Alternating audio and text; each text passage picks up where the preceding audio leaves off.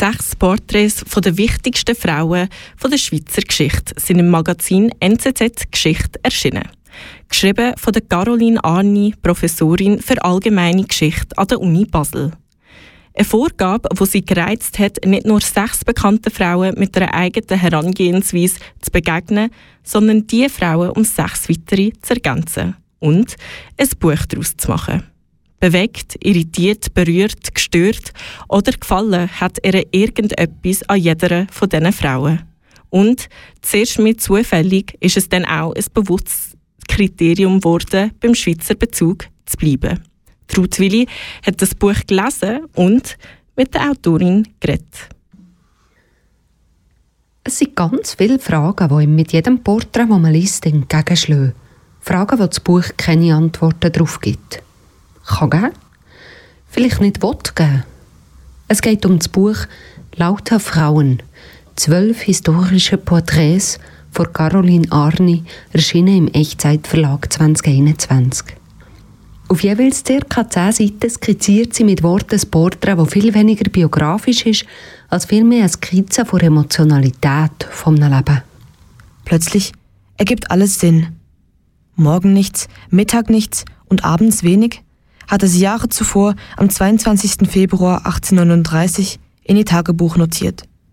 Sie hat malen gelernt, zeichnen und Klavier spielen.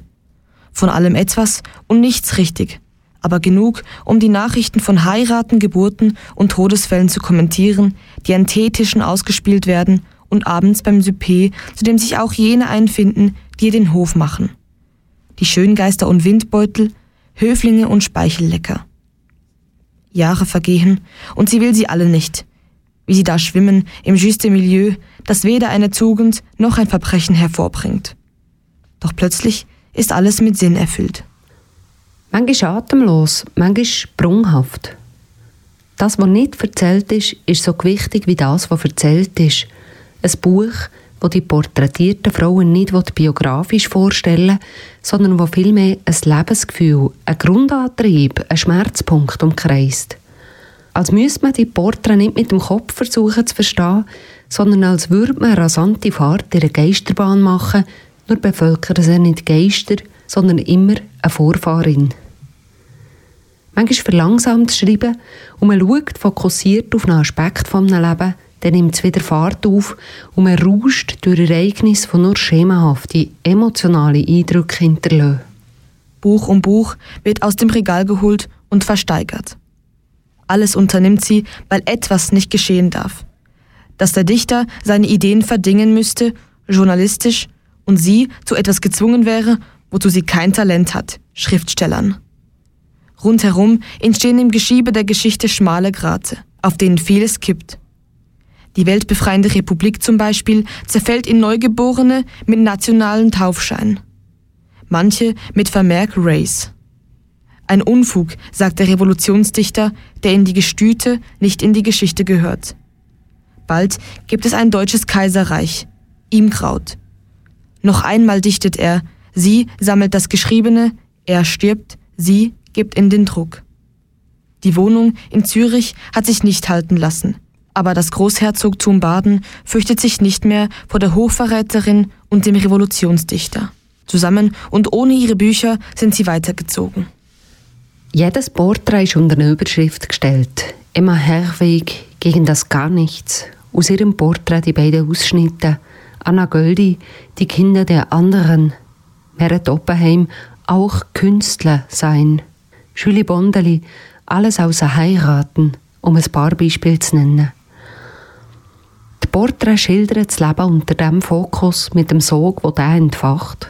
Kursiv in den Schilderungen sind Zitate aus historischen Dokumenten, dort wo es Serie gibt. Die Autorin hat bekannte und unbekannte Frauen gewählt. Lauter Frauen eben, mit einer riesen Diversität an Lebensentwürfen. Caroline Arni sieht denn die Welt aus der Perspektive von denen, die eben in die, in die Position versetzt wurden, von dem nicht das Allgemeine zu sein, quasi das Besondere zu sein. Und die wissen, die wissen eigentlich mehr.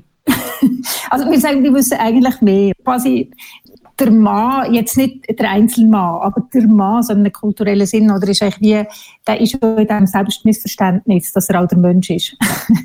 also, dass das, was männlich ist, eben als Menschlichen ist. Und eigentlich sind es immer die anderen, die das sehen. Gestaltet ist das Buch wunderschön mit Bleistiftskizzen und Zeichnungen von Caroline Schreiber.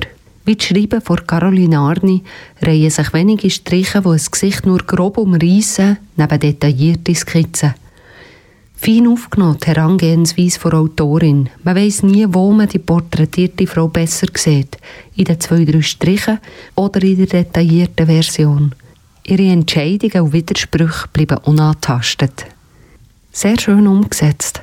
Man kann beim Lesen nicht vergessen, dass es immer eine Annäherung ist.